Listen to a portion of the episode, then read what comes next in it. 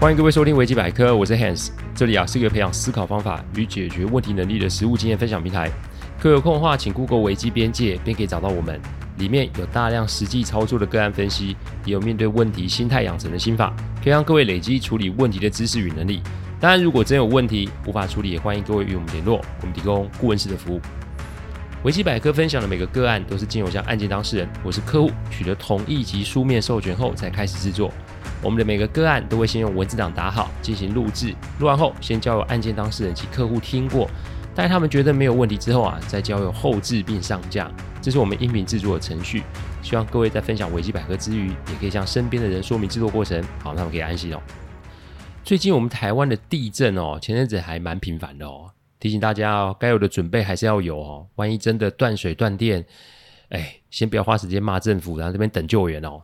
网络上啊，关于求生的文章很多，请大家上网去参阅参阅。每个人能力与条件并不相同，所以啊，我们不是要努力的去囤货，我们要做的是资源盘点，是处理所有问题的基础。请各位衡量自身能力，然后去做最好的准备。我们希望大家都可以平安度过这个时期哦。呃，前两周在开九月份线上读书会的时候啊，我们分享的书是《顶尖情报员的高效判读术》哦。我有跟学员分享两部我最爱的谍报电影，一部是《间谍游戏》，另外一部则是《零零三零凌晨密令》哦。那《零零三零凌晨密令》啊，里面有一段剧情让我印象深刻，它是关于啊中央情报局在跟美国总统顾问汇报关于宾拉登藏匿地点，并且请求授权行动时啊，由于一直缺乏直接性的证据，所以一直被顾问啊打枪。最后啊，中央情报局的主管在会后拦住这个总统府的顾问，就问了一个问题，就是。那你有没有评估过不行动的风险？我不知道为什么这句话一直印在我的脑海里面哦。我常说世上没有万无一失的决策，而且最大的风险往往不是我们做了选择之后而产生的变数，最大的风险往往是什么都不做，然后让既有的问题啊越来越严重。我曾经处理过一个个案，这位小姐啊有令人称羡的工作。也有帅气多金的男友，也有互动良好的家庭，但是不知道为什么，所有的事情都在短短的三个月内变得掉。这到底是发生什么事情呢？今天大家来听听 odious 的案例。odious 在英文中的意思是严峻的考验、痛苦的经验。那是什么事情让这位小姐进退维谷、左右为难呢？这个啊，都要从某个星期天的 Starbucks 讲起哦。有人常问我啊，诶，你有没有放假？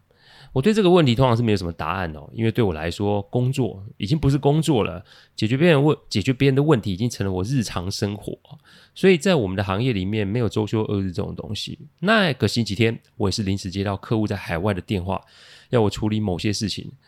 那我有一个很奇怪的习惯啊，这个习惯就是哦，嗯，越困难的工作，越复杂的工作，我就选在越吵的地方进行哦。别人对于噪音会避之唯恐不及，我的话不是，我是爱到一个不行哦。我们的工作就是要做大量的倾听，各位知道吗？在公众场合，其实会激发人性的一面，那就是分享的力道。再加上，如果啊说太小声，不就会让身旁人听不到吗？因为如此，我只要把耳机啊拿下来，其实我就可以听到其他人的人生大小事哦。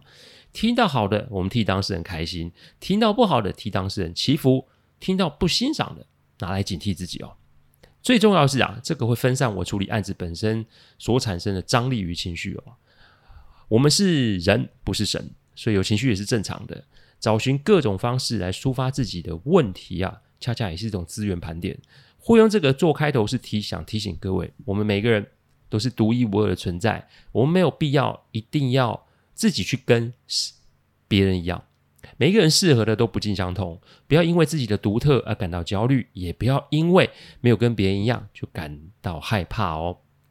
那天客户打来啊，凌晨五点半，开会开到早上八点半，我带着笔电啊，就去家中附近的 Starbucks 啊，看着满满的人群，我心中实在是非常的开心哦。正好靠窗有一个位置哦，于是我点了杯咖啡，戴上耳机开始工作。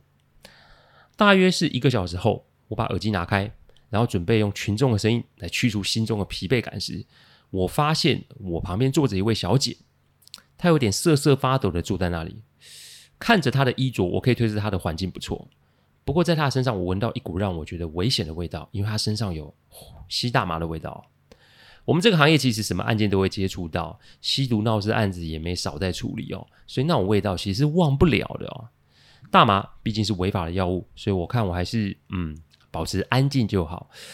因为我并不是一个多管闲事的人，每一个人的行为背后都有太多的原因了，这也不是我都可以解决的，所以多一事不如少一事。但接下来的发展就让我有些傻眼，因为这位小姐就直接把手伸过来，把我的美式咖啡拿起来，咕噜咕噜喝了个精光啊！哎，我以前在国外也是被有被人家抢过哦，但我从来没有被别人抢过咖啡嘞。我盯着他啊，咕噜咕噜把我特大杯美式灌光啊！那他这个动作其实也惊动了不少客人哦。我看在眼里是惊在心里，因为他的外表不是个随便的人哎。那到底是怎么回事啊？接下来。就听到他发话了：“你们点早餐？啊？你喝完我的咖啡还不打紧，你还接着来跟我点餐啊？”但他看着我的神情其实还蛮认真的啊。嗯，好，那小姐你想吃什么？确定之后，我就起身帮他点了一份早餐及一杯咖啡。哦，还有我自己的另外一杯咖啡。店员小声的问我说：“要不要报警啊？”我笑笑说：“不用啦，只是喝了我的咖啡，又不是做什么，没必要大惊小怪哦。”我回头的时候，我看到那个小姐盯着我的电脑萤幕看，她不是漫无目的的看，她是聚精会神的在看我上面写的某些东西。我没有打断她，因为在我这个行业没有巧合这两个字。没多久，小姐吃饱喝足啊，他没有要离开的意思哦，但我还是要继续的做我的工作。但是没多久，他就开口问：“你有没有名片？”我们的行规很简单啊，那就是除了熟识的客户朋友之外，也只有客户会有我们的名片。我笑笑摇摇头说：“我没有。”哎。他这个时候啊，起身拿了他的名片出来，约我下周有时间来开个会。说完，他起身拍拍屁股走了。哎，哎，这小姐是奇葩呢，没付我半毛钱哦。我笑笑收起名片，继续了我的工作。这样子就过了一周。隔一周的周日啊，我又到了 Starbucks，一样的时间，一样的位置，但是旁边的那位小姐竟然在那边等我。我的位置上有一杯美式咖啡。她笑着说：“这是啊，上周。”欠的，然后问我什么时候有空，她想要找我聊聊一些问题。其实我看过她的名片，我查了她的工作，也打了电话去确认这位小姐背景都是真的。我跟他说我早上要做一些事哦，如果可以的话，我们下午两点，这样可以吗？他说好，那就说下午两点我们就在 Starbucks 见。下午两点的时候啊，我看着他开着一台超跑到我前面，他要我上车哦。我想既然是接案，那也就没有太多顾虑了啊。因为我一没身材，二没脸蛋，三没金钱呐、啊，你要骗我无疑是亏本的嘛。于是我就上车了、哦。我们到了一间位于山上的餐厅。他一进餐厅的时候，我便发现他的身份绝对不是只有名片上这么简单，因为上上下下的人都对他非常的客气，而且还称呼小姐。我推断这间餐厅应该是他们家的产业才是哦。既来之则安之嘛，这、就是身为一个顾问多年累积下来的经验法则。人家既然主动找上门，无疑就是有需求嘛。我们要做的是等就好，不用多做表述，或是想要给对方多么深刻的印象。我说过很多次了，我们这个行业只做有缘人的生意，凡事不强求，用一颗单纯的心完成眼前的事情即可。这么多年下来都是如此哦。说实在话，我所有的客户啊，都比我聪明及精明的，所以装会跟装牛逼啊，都不是什么明智之举啊。懂什么说什么，说什么做什么，这样子其实也比较单纯哦。那位小姐盯着我看，说：“你有没有问题要问我的？”我摇头说：“没有啊，因为是你找我来的，我能做的就是等你把你的问题说出来。那你不好奇我是谁？你是谁并不重要，我只是把你当成可能成为我客户的人，也就是一个有问题待解决的人。我说的对吧？”那小姐听完啊，哈哈大笑。我想她的过往世界里面应该没有我这种人，她应该没有见过。于是她便说起了她的问题。没错。他遇见我的前一个晚上，他喝了个通宵，而且还吸了大麻。嗯，我欣赏这种直白个性的人，有做就承认。不得不说，这是个好的开始哦。至于听众一定会觉得奇怪，这小姐为什么一周后还来找我？这个原因呢、我会在后面跟大家说明哦。这小姐我就称她 Odious，因为我在听完她的问题后，我发现这个小姐目前的状况真的是多灾多难哦。她的状况是这样的：她自小在一个优渥的家庭中长大。他是家中的老幺，所以可以想到全家人都很疼他，包含他两个哥哥、一个姐姐也是一样哦。学习顺利，工作没问题，恋爱的部分则是有个相识将近十年的男友，男友工作很好。好了，我没有要说这个小姐是人生胜利组，但跟很多人相比，她的状况其实算是好的了。一切都还是平顺。但自从啊男友提出要共组家庭的要求后，她在心中就开始有一丝丝的抗拒。这个抗拒感，她到现在还没弄清楚是怎么回事。而且她与男友家人互动也非常好，也因为如此，她更是摸不清楚自己到底是怎么了。男大当婚，女大当嫁，这个哪怕是放在这个世代也是通用的。男友提了将近十次，诶 Odious 都没有给予正面的回应，这个事情就到了 Odious 的家人那里去了。不同于以前的宠爱与支持，Odious 家人就是开始啊督促了 Odious，就是你为什么不结婚？不但多了督促，甚至多了一些责备。每一个人都感觉男友又没有什么问题，你为什么不往下走？Odious 不知道自己心中那个感觉是什么。只是觉得不想那么快结婚，但他又没有办法把这个想法完整的说出来，于是众人的质疑就对他产生很多的压力，甚至开始出现摩擦。人只要心神不宁，状况自然就是成呃，就是一直出一直出状况。紧接着工作上也出现状况，连续两个专案里面都出 trouble，这也让公司高层对他有些抗胜哦。那人在状况多的时候，通常是外求。而不是内求，所谓的外求就是找同温层诉苦。人啊，不论学历、经历、家世背景，人性在问题的前面都是一样的。朋友一开始还会听他讲哦，时间久了，不是每个人都有时间可以在那边耗啊。因此，Odious 就在酒吧认识了一些新朋友。我一听到新朋友啊，就把初次见面那种酒醉及大麻的味道做了连结。以前的他，除了约会加班之外，都会回家吃饭。那这三个月几乎是半夜才回家，有时候还夜不归，夜不归家。想当然了，这也造成他与家人之间的冲突哦。工作不顺，家庭关系不睦，感情想必也没好到哪。果然没错，因为男友也快接近分手的阶段。人生不是什么时候都可以遇见三重打击哦。他一下子掉落到人生的谷底，感觉整个世界都遗弃了他。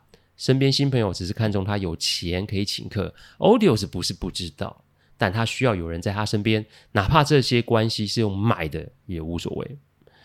不过那天他吸完大麻啊，心中是害怕的，因为我连吸毒都做了，那下一步会是什么？他那天啊借故离开，仓皇在外面游荡，怕被警察临检，所以啊后来干脆躲在公园里面，好不容易挨到早上，Starbucks 开了门，这才进门哦。但又发现自己的钱包不知道在哪里，这才跟我演的这一出 drama，drama 的中文叫剧情啊。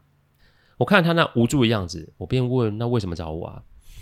因为他说那天我的反应超乎他的预料。他本来啊是打算被骂，然后让家人来收拾烂摊子的。但他发现我并没有任何情绪上的反应，而且还照他的意思点餐。他从小到大都没有遇见像我这种人哦。再来是他看到我电脑上。部分的内容，他对于我的工作有些好奇，所以抱着试试的想法来咖啡店看可不可以碰到我。OK，我懂了。我问他：“你是不是要我处理你的问题？”他点头说是。我说：“可以，但我有两个要求，请你听清楚，是要求而不是请求。My way or no way，不能答应我们就聊聊天，能答应我就接手你的案子，怎么样？条件一：不要再喝酒及用药。条件二。不要再聚会及取暖，能做到这件事，我们再开始。各位听众会不会觉得我的要求有些奇怪？其实我这么做是有用意的哦。Odious 现在处在人生的低潮，每个人应对问题的状况不会相同，变数所产生的打击对于当事人会有什么样的影响，那是因人而异。对于他来说，他完全是迷茫状态，因此他才会用酒精甚至是药物来麻痹自己，所以这只会让他每况愈下。而且这个崩坏的速度甚至是会加速的。处理任何问题一定要先找到一个断点，把现在这个状况停在某一个阶段。我跟 Odious 说，他现在也就是掉下山崖。我现在要做的是先让他抓到一个东西，好让他留在山壁上。不论状况有多糟，不论条件有多么不利，只要先抓着不再往下掉，一切都会有转机。不论在什么环境，我们处理问题啊，一定是要先做资源盘点。人心也是资源的其中一项哦，而且是最为重要的资源。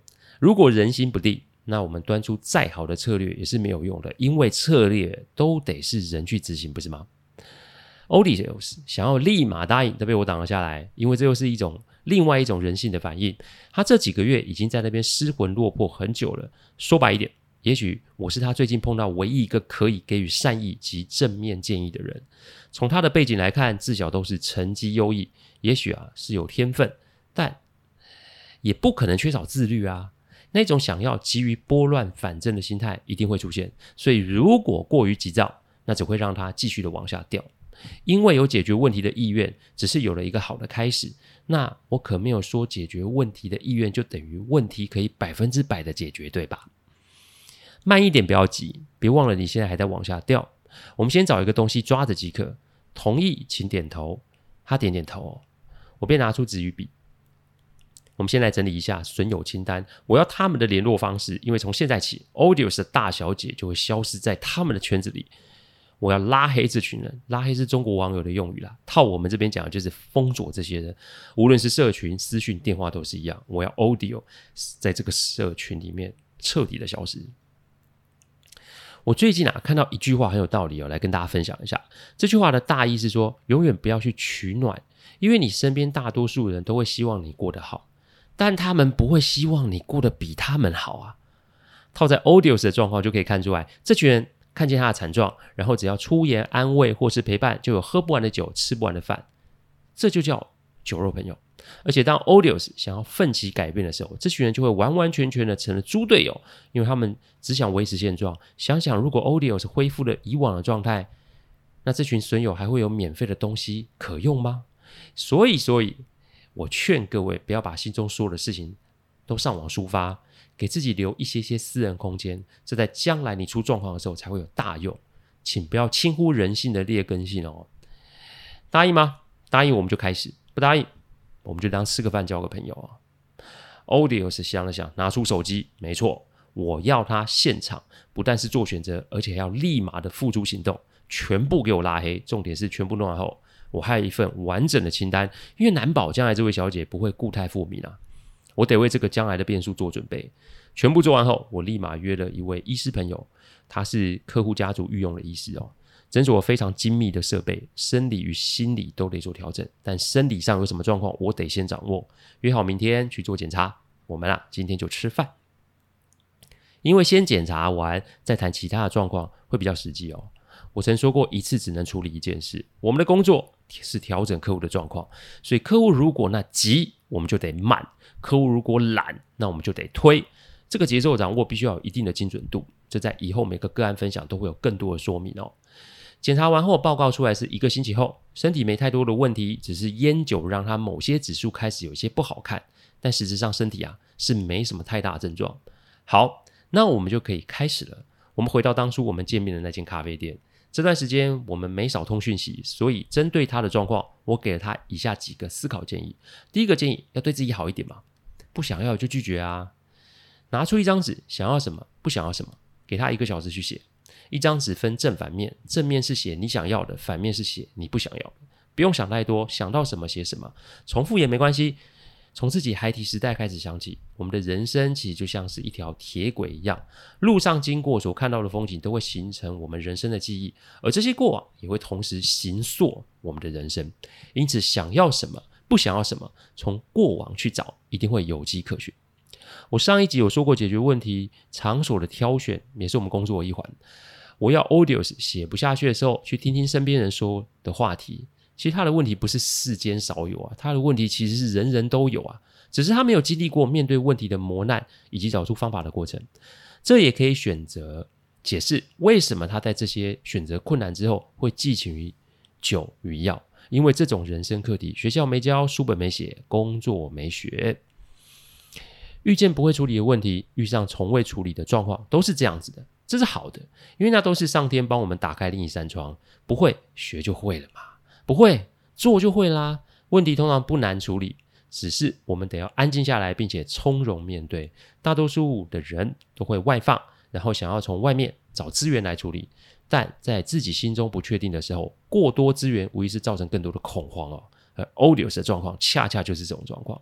那一天花了三个小时又十三分钟，再加二十七秒才把东西全部写完。第二个建议，为什么会不想要？把成因找出来。我让他把反面的翻过来，然后我开始做一些整理，重复的划掉。总之，上面写的项目我们都得先整理，并且 list 好，找个别的成因。当然，这要花这要搭配他的成长历程哦。我们从他小时候整理到他大的时候，这的确要花上时间。但前面三个小时已经让 Audio 经历了一次深度的思考。这一次的整理，无疑是让他再好好的经历一次。只是这一次，他负责想与答，我负责提问。行为背后一定是动机，动机一定跟他的成长背景、家庭成员、人生经历有关系。我们要做的就是循着他人生的足迹，慢慢的去找成因，一定可以找出来。这个动作我们持续了两个礼拜哦，没错，就是整理两个礼拜才把事情给拼凑出来，因为要回忆的事情实在是太多了哦。结果是什么？其实，在 Audio 的印象中，妈妈与奶奶的关系并不好，所以他亲眼看见了爸爸夹在中间很为难。每次只要过大节，家中气氛就不好，争吵是一定有的。他本以为啊，只要奶奶过世，这就没有问题，但爸爸对于妈妈就有了怨，每次吵架就旧事重提。再是爸爸与外公外婆的关系也随之变了样，搞到现在，爸爸跟阿姨及舅舅们并没有什么往来，连之前外公外婆丧事现场也没有太多互动。他觉得奇怪的是，爸爸妈妈明明就是温暖、善解人意的人，为什么只要遇见这个家庭议题，气氛就会降了冰点，两个人就变了样啊？在这里可以得知，Odius 跟家人的。感情是深厚的，他已经在想着，如果将来也让另一半夹在中间的话，那自己跟自己的家人是否也会受到影响呢？再来是，如果将来有了孩子，那孩子是否也会跟着自己童年一样摆脱不了这个诅咒呢？男友贴心温柔，男友的父母明理宽大，正因为如此，Audio 陷入了一个更大的痛苦之中，因为在外人看来，两边都很好，没问题啊，一切都只是当事人自己想太多，所以今天会出这种问题，一切都应该是 Audio 是。自身的问题吧。第三个建议，兼得是苟且过活，说白一点就是诈欺哦。我常说每个人都有死角，意思是每个人人生啊，生命中都会有那种不想面对及挥之不去的阴影。老听众们都应该知道小弟我的阴影是谁，这里我就不多说了哦。意思是每一个人都花过多的时间去审视他人的人生，并且还要再加一些品头论足哦。但重点是，人人天天只有二十四小时，你花越多的时间去关注他人，那代代表你花在自己问题上的时间是少的。现在围绕在 Audio 身边的人，我相信大部分都是关心他的人，但恰恰就是这种关心，就是对他最大的束缚与限制。我告诉他，要么就是两边的家庭你做选择，不然就是针对自己的心魔下手，正面突破，千千万万不要得过且过，就这么迈入婚姻，因为这是一种诈欺。骗人没关系啊，最重要你要骗你自己过一辈子。如此，如果因此而有了孩子，这才是真正的祸留子孙哦。也许会有听众觉得说：“哎呀，你的说法过于严重哦，过于严厉。”但容我说一句：人生啊，要有办法对自己负责。先学会这个，再学习怎么对他人的人生负责。小弟我每个月都为了事务所的营运、家庭的开销、客户的权益而在四处奔波，所以我对自己负责的方式就是。把运动、学习、工作、财务都做规律的处置，只有自己的状态稳定，这才不会危及到我所关心及所能照顾的对象，不是吗？因此，Odious 想做的是对他自己负责，而不是为了要让别人感受好一些而让自己深陷险境。这包括喝酒、呼大麻这种蠢事哦。第四个建议，改变叙述代价，你要衡量孰轻孰重，所以你要选择做切割，还是你要直接讲清楚？这个选项是要当事人做的，我唯一可以保证的是，我会在他旁边一步步陪着他走。我笑他说：“诶，你有空喝酒找同温层取暖，你倒不如做点正事哦，为自己的人生啊找出路，为自己爱的人找答案。”这个考虑足足过了一个月有十一天。我再见到 Odious 的时候啊，他身边已经有一个男子，看来是他的未婚夫哦。他在我前面直接把过往的历史都给说了出来，他怕只要一结婚。他与娘家婆家的关系都会有所转变。他不是不爱男友，他只是不知道在这里面做什么取舍。男友听完以后陷入沉思，他想一下，既然跟我说 Hans，我需要你的帮助，请问你可以接下我这部分的个案吗？听到这里，各位应该知道这是上一集哦。下一集我的战场将会从 Audius 个人到两边家庭的成员。要知道我接下来是怎么处理的吗？请继续收听下周的维基百科哦。感谢各位聆听，听完后如果有任何的意见及问题，请上网站维基边界留言。我每周一中午都会有新的主题分享，各位有任何想听的主题，也都可以让我们知道。再次感谢大家，我们下周再见，拜拜。